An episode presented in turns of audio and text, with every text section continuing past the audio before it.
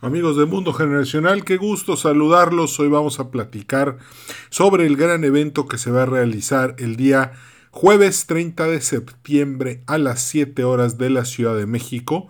Es un evento fuera de serie, increíble, nunca antes visto en la historia de México. todos los mexicanos tenemos que saber esto, entenderlo, para poder construir un mejor país. Arrancamos, pero primero les agradecemos a nuestros patrocinadores de Yucatán Consulting Group, Grupo Terza, Fundación Vallevivi Ticketopolis por todo el apoyo que nos dan para realizar este episodio. Ahora sí, arrancamos. Venga. Bienvenidos a Mundo Generacional, un podcast en el que platicamos acerca de las diferentes generaciones de México y Latinoamérica. Nos da mucho gusto que nos sintonices y te recordamos suscribirte para recibir todos los episodios tan pronto estén disponibles. Gracias por estar con nosotros.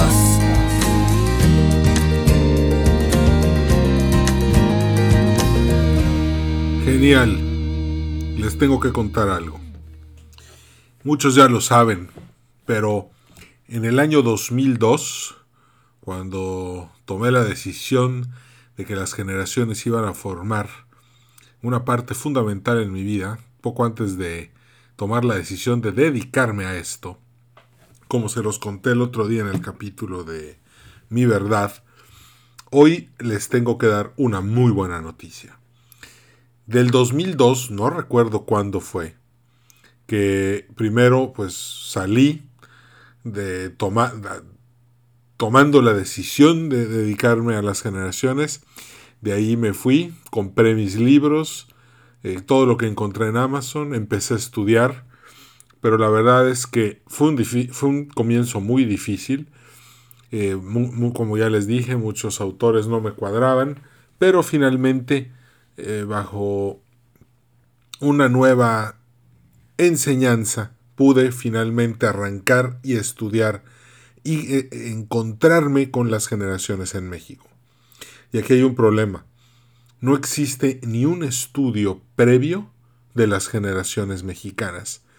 Lo tuve que hacer todo yo desde el principio, desde ceros.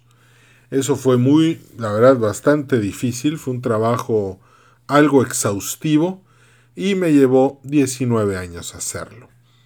En abril del 2021 oficialmente terminé a las generaciones mexicanas. Tuve que nombrar algunas, tuve que eh, clasificarlas, tuve que buscarles su arquetipo, tuve que ver en qué etapa nacieron, en qué etapa fueron jóvenes, en qué etapa fueron adultos, en qué etapa fueron viejos y cuál fue su rol en cada uno de los ciclos históricos que ha vivido México independiente. Un ciclo histórico, ya lo he dicho, dura de 80 a 120 años, se conforma por cuatro etapas, un surgimiento institucional, un despertar individual, una decadencia social y una crisis estructural. Entonces, lo, México, este septiembre de 2021, cumple 200 años de ser un país independiente. Sin embargo, habían ya personas muy mayores en el momento de la independencia y son mexicanos. Eso significa que las generaciones de México no empiezan en septiembre del 2021, sino mucho antes. Un ejemplo. Benito Juárez nació cuando todavía México no era independiente. Entonces, eso lo haría español, ¿no? Pero no, es mexicano. Entonces por eso el estudio empieza desde muy atrás. Fíjense, hay un episodio en el podcast, se los recomiendo mucho, es el de a qué generación perteneces, mexicano, en el que narro todas las generaciones desde la generación ilustrada, la generación de los alquimistas, la generación insurgente, la generación abúlica, la generación de la reforma, la generación de los mentores, una increíble, padrísima esa generación, la generación de los caudillos, la generación institucional, la generación silenciosa, la generación baby boomer, la generación X, la generación millennial y finalmente la generación contemplativa. Estas, esto abarca más o menos, considerando que la generación ilustrada empezó a nacer en 1697 hasta 1718. Estoy considerando que eran los más viejitos el día que México se declaró independiente o que por lo menos vio el inicio de la lucha de independencia, que por cierto, la lucha que, que empezó el Curidalgo no tiene absolutamente nada que ver con la lucha de Iturbide en la independencia. Son cosas totalmente diferentes. El movimiento del Curidalgo ya estaba completamente derrotado y había desaparecido para cuando se consuma la independencia de México. Pero a lo que voy es, les voy a platicar entonces. El 30 de septiembre, cae jueves. ¿Por qué jueves 30? Ya para que haya pasado el mes de septiembre, estén todos más tranquilos y podamos platicar con calma para que no estén pensando en el grito y en el, y en el aniversario de la independencia. Entonces ese jueves 30 a las 7 voy a dar este evento, este evento que va a ser por a través de Ticketopolis, que es nuestro patrocinador, y ellos van a transmitir una conferencia, un webinar, una plática, como le quieran llamar, acerca de todas estas generaciones, pero lo más importante es que esto no va a ser una clase de historia, sino que vamos a ver los ciclos históricos, las etapas. Y lo más importante es que vamos a agarrar las tendencias del, pas del pasado, del presente y las vamos a proyectar al futuro para entender qué le está pasando a México ahorita, por qué estamos viviendo lo que estamos viviendo, qué sigue después ¿Cuáles son los orígenes de los males actuales? Hay muchísimas cosas que te van a dar mucha luz sobre lo que estamos viviendo. Ojo, el día que este evento se celebre va a ser un día histórico en, la vida de este país, porque soy la primera persona que clasifica, ordena y estructura a todas las generaciones de México. Eh, nunca se ha hecho un estudio de esta magnitud y qué mejor día para presentarlo que en septiembre del 2021 en el 200 aniversario de México. Curioso, hace unos días celebramos el 500 aniversario de la conquista de Tenochtitlán, una conquista que fue hecha con 500 efectivos españoles y 30.000 efectivos indígenas. Voy a citar a Vasconcelos. La conquista en México la realizaron los indígenas y la independencia la realizaron los españoles. Otro detalle, bueno, volviendo al tema, es que no, este, este año es, creo que acumula demasiada, demasiada carga histórica, pero lo más importante es que cuando vean este estudio vamos a ver todos los errores, todas las mentiras y todo lo que en realidad nos han dicho que pasó que nunca pasó. La historia de México, para poder entenderla bien, hay que quitar todos los errores y todas las mentiras que nos han dicho de la historia para poder comprender plenamente qué es lo que está pasando. Y eso fue lo que yo tuve que hacer para poder entender a las generaciones. Si me hubiera yo oído por la historia del libro de gobierno que nos daban en primaria, creo que no hubiera llegado a ninguna parte. Eh, este es este es caer en esta en esta mentira de, de, de un cuento, de una fábula, que en realidad nunca fue así. Por eso pienso que es importante que entres a este evento, lo disfrutes un chorro con tu familia, se, vale llevar palomitas, una cerveza, unos cacahuates o unos tacos al pastor para celebrar. Yo ese día creo que algo así voy a hacer. Y vamos a disfrutar un chorro todo lo que sucedió en este país. Vamos a entenderlo bien, vamos a analizarlo, vamos a gozarlo y lo más importante, vamos a poder entender mejor lo que nos está pasando. Hoy el país está dividido, eso es un hecho. Hoy el país sufre mucha violencia. Hoy el país quisiera tener rumbo, pero nuestros propios, nuestra, nuestra manera de pensar no nos permite ajustarnos y llegar a donde queremos llegar. En, en, episodios pasados ya lo he explicado, pero va de nuevo, en caso de que no hayas escuchado los pasados, yo trato de hacer cada episodio del podcast lo más independiente de todos los demás para que los puedas escuchar con mucha libertad y mucha comodidad. Un ciclo histórico dura de 80 a 120 años. Y un ciclo, un ciclo histórico está marcado por la relación que hay entre los individuos y las instituciones. Hay instituciones fuertes, hay instituciones atacadas, hay instituciones débiles y hay instituciones colapsadas. Un ciclo histórico se cierra con las instituciones colapsadas como México está el día de hoy, como estuvo hace 100 años cuando se fue Porfirio Díaz.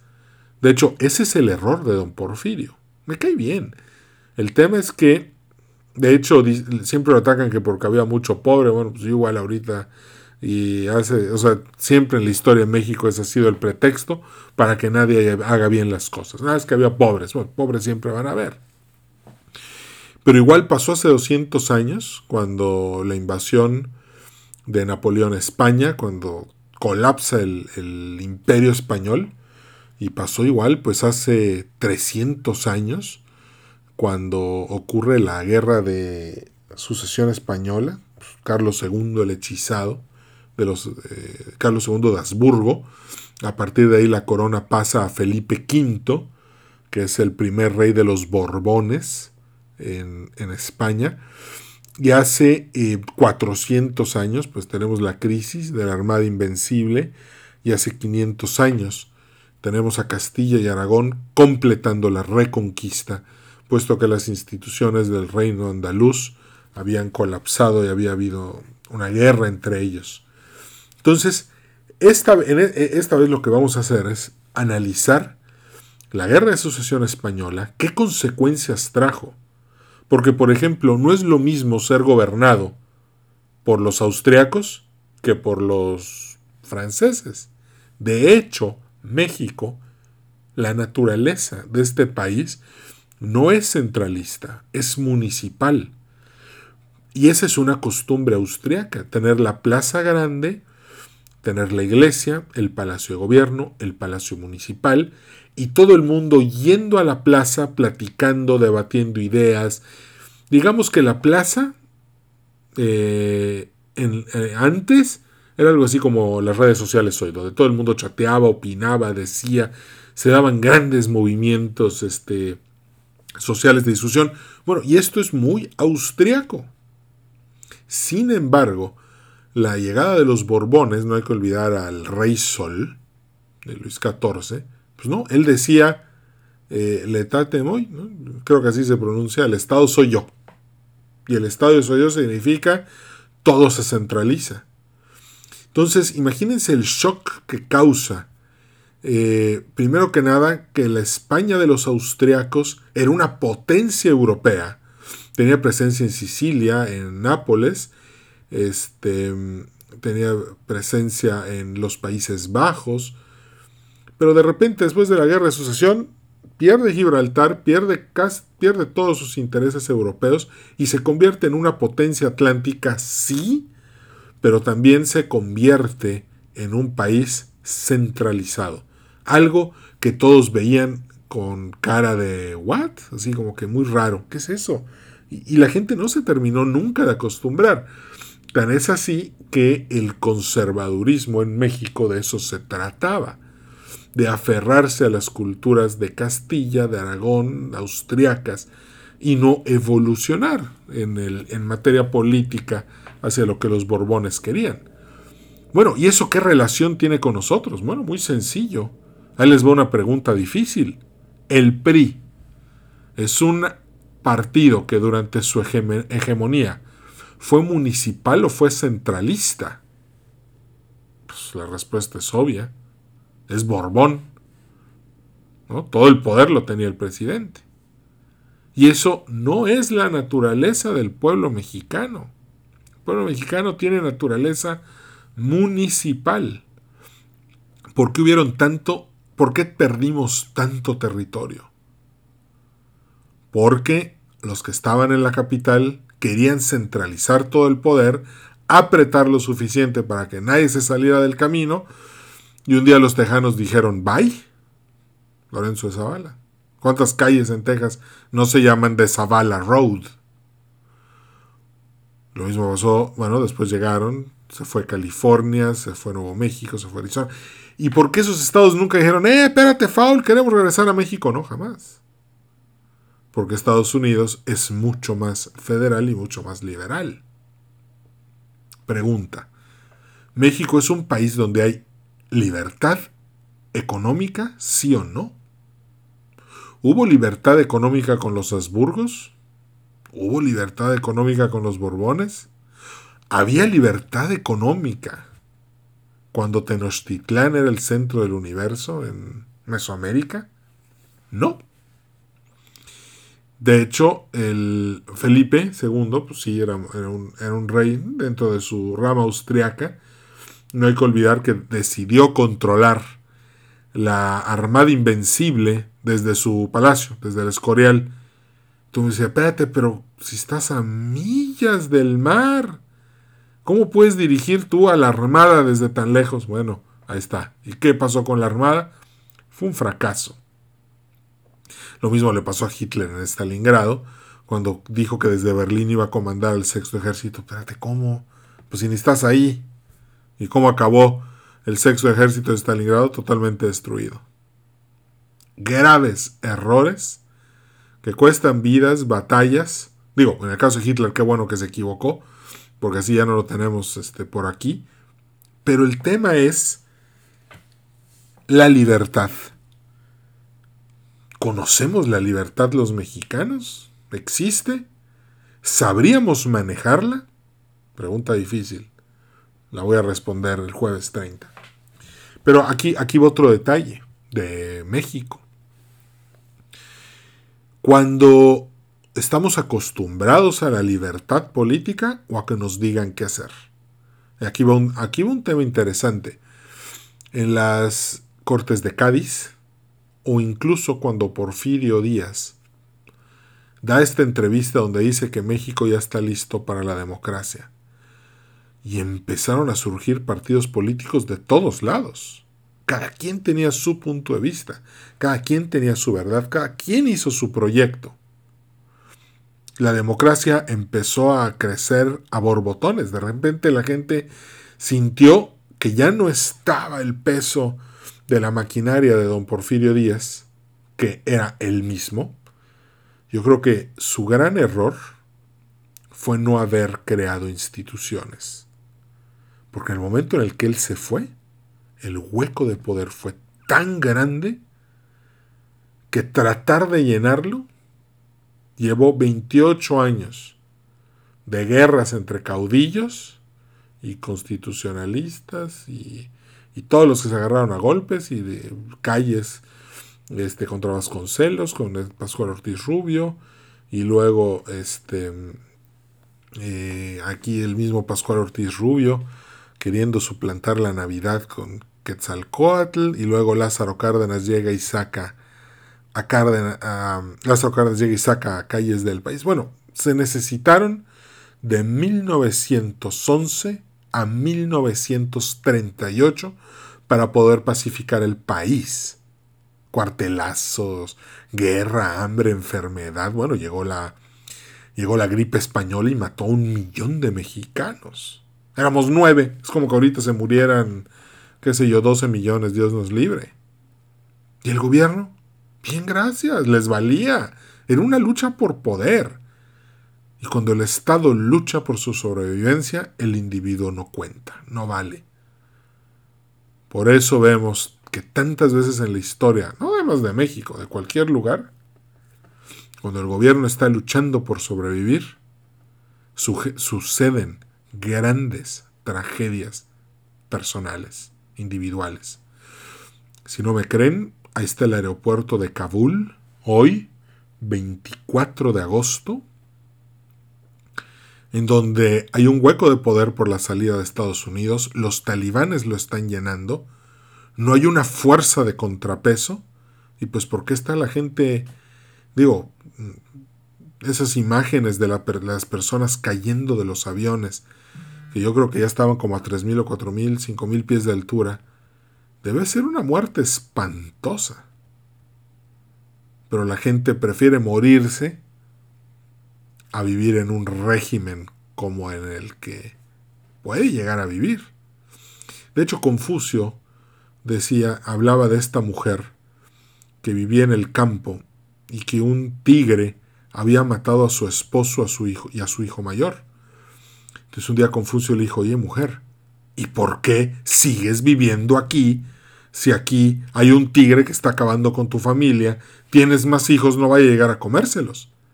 Y la mujer le dijo a, Confucio, mira, hombre, si yo me voy a vivir de aquí a otro lado, ese lugar donde no está el tigre, en ese lugar gobierna un tirano.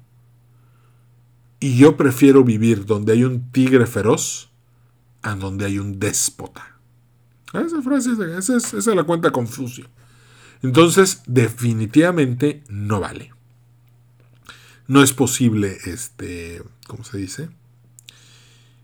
No es posible que, no, que te quiten la libertad. La sensación de no perder la libertad. Fíjense, hay otro episodio en la guerra civil de Estados Unidos en la que un grupo de esclavos se da cuenta, aprobó la libertad, probaron haber estado en las posiciones del norte y de repente se encuentran con que los sureños, los confederados, retoman esa posición y les dicen a los esclavos, señores, ustedes conocieron la libertad, pero ahorita vuelven a ser esclavos.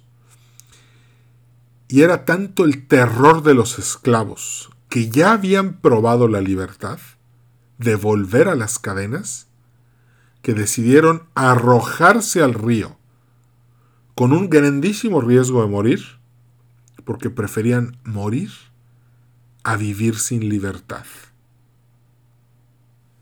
Qué fuerte.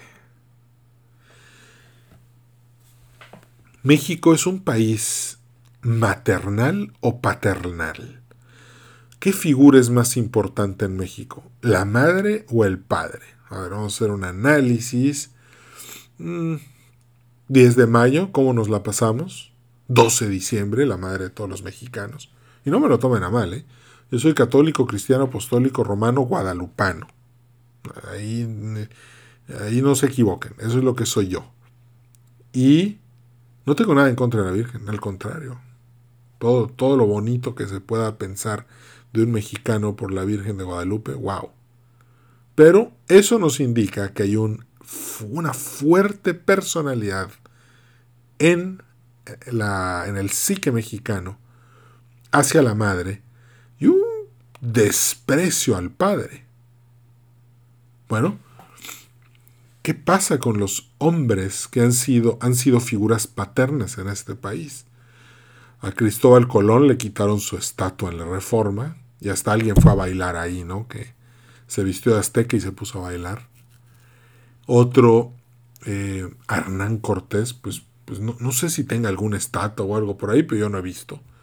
Aquí en Yucatán sí hay de Francisco de Montejo, eso sí hay, que es padre de aquí. Eh, pero las figuras paternas tendemos a odiarlos. Hay un fuerte resentimiento por este padre español, esta figura paterna, y un muy fuerte, una muy fuerte inclinación hacia el lado materno. ¿Eso qué significa? Los mexicanos somos mucho más emocionales que estructurados. Que es mucho más probable que nuestras le demos más importancia a lo que sentimos que a lo que es el deber hacer.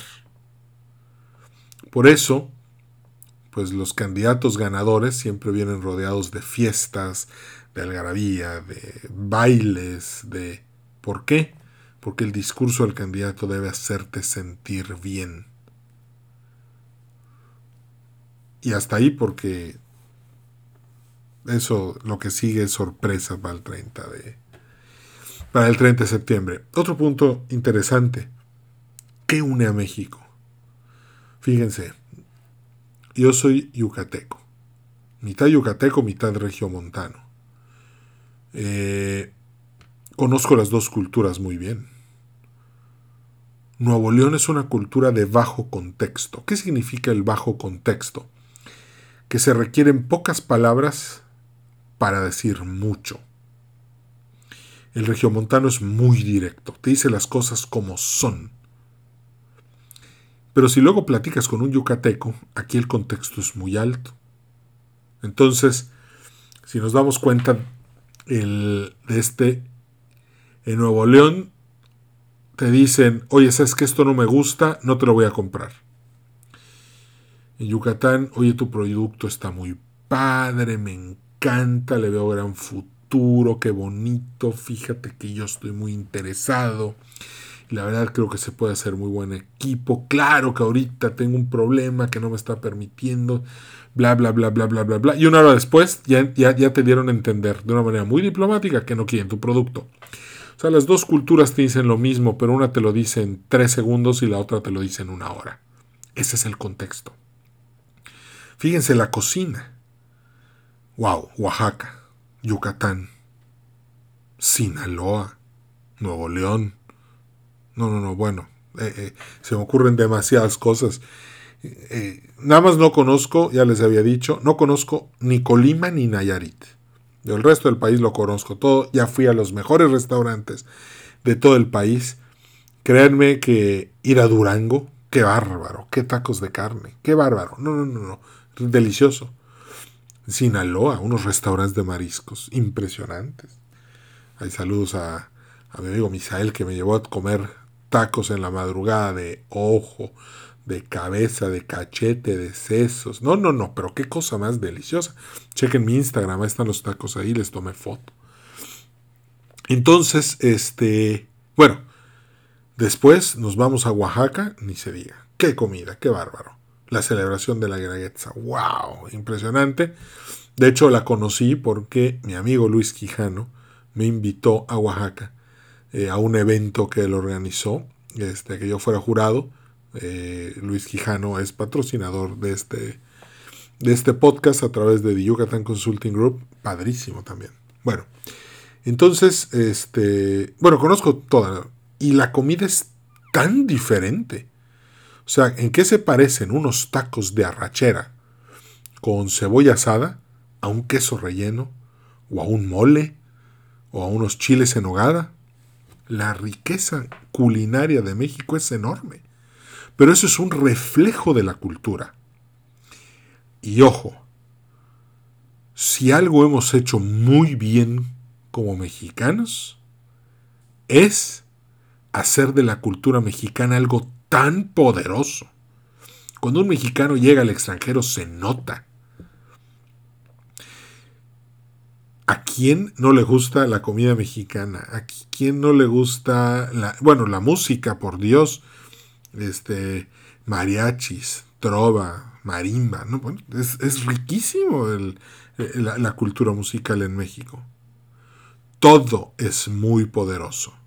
¿Qué nos falta para lograr poder ser un país de oportunidades para todos, un país de desarrollo, un país que puede utilizar este, su ingenio, su creatividad. Por Dios, tenemos a, a una generación millennial que son 46 millones 400 mil habitantes, la generación más grande y mejor educada de la historia de México, eso es algo que otros países lo ven con celos. Han decir, dichosos de los mexicanos que tienen esta super generación ahí. De hecho, yo soy millennial believer. Yo estoy seguro que esta, esa generación en su momento puede hacer grandes cosas por México.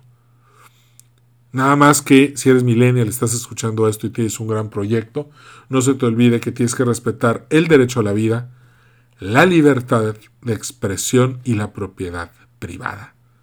Porque sin esos tres elementos ya eres un tirano marxista de corte maoísta, estalinista, leninista, hochiminista, ya eres un Fidel Castro, un Che Guevara, o sea, ya eres, ya es basura, ¿ok? Yo creo, hay un movimiento ahorita en Argentina que está buscando quitarle a la, quitar el nombre de avenidas, calles, pueblos, eh, quitar el nombre del Che Guevara. Y se me hace una gran, una gran idea. Porque era un asesino, era un tipo que fusilaba, era un tipo que mataba, que no respetaba la vida.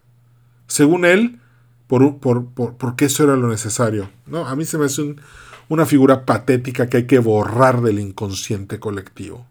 No nos va a traer nada bueno que los jóvenes quieran ser como él. Pero bueno, esta es una opinión personal. Otro tema es que un paseo en México por carretera, gracias a Dios yo sí lo pude hacer cuando México era muy seguro. Ahorita pues la verdad es que ya no tanto, ya, ya, ya puede ser muy peligroso. Pero los paisajes, Chiapas, por Dios, qué cosa más hermosa. Pasear Chiapas en carretera, wow. Conocer las ruinas mayas en Yucatán, Campeche, Quintana Roo. Este domingo eh, me dijeron, oye, llévanos a Pomucha a comprar pan bueno, pues vamos, mucho es un lugar en Campeche donde hacen muy buen pan, que por cierto le gusta mucho a mi amigo Kate, le fascina. Lo probó gracias a mí, porque yo se lo recomendé. Fue, Kate trabaja aquí también con nosotros del mundo generacional. Eh, yo le invité unos, este, unos panes de Pomuch. Le gustaron tanto que después él regresó solo a comprar más. Este, Izamal, muy bonito. El, de hecho, también eh, precioso. Sisal puedes comprar ceviches de pulpo así grandotes, un kilo creo que por 80 pesos, baratísimo. Es maravilloso conocer México. Pero ¿qué nos falta? Conocer a México desde una perspectiva generacional. Eso es lo que estoy preparando para el día jueves 30 de septiembre a las 7 horas de la Ciudad de México. Ese día Fernando y Blanca, que también son patrocinadores de este podcast, Ticketopolis, eh, van a hacernos el favor de hacer esta transmisión. El evento, el evento es gratis. ¿No? Solamente suscríbete www.ticketopolis.com slash México 2021. Regístrate de una vez, agarra tu lugar. O si gustas, puedes entrar, voy a hacer una zona VIP cada boleto va a costar mil pesos, en donde van a estar eh, varias figuras y personalidades muy interesantes de México para que estén ahí.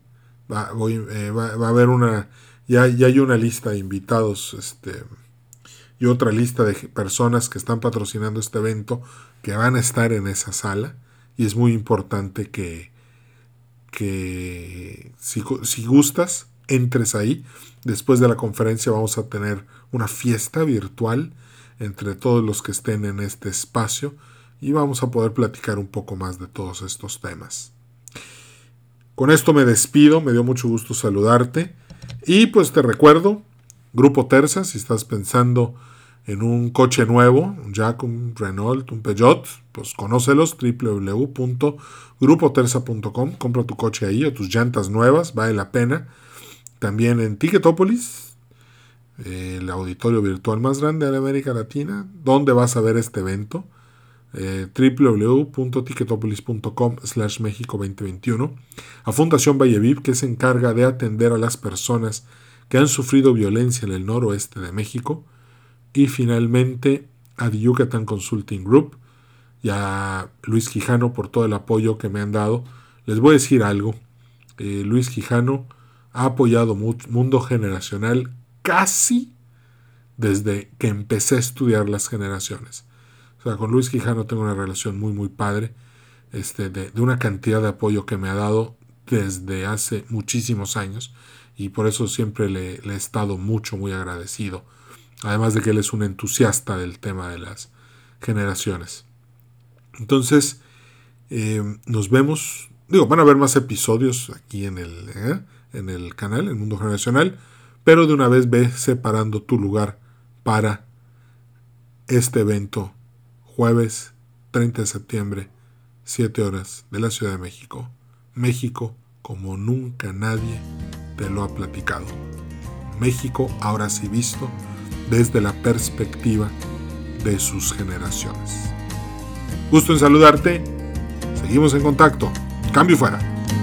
Gracias por haber escuchado Mundo Generacional. En nombre de todo el equipo te deseamos mucho éxito.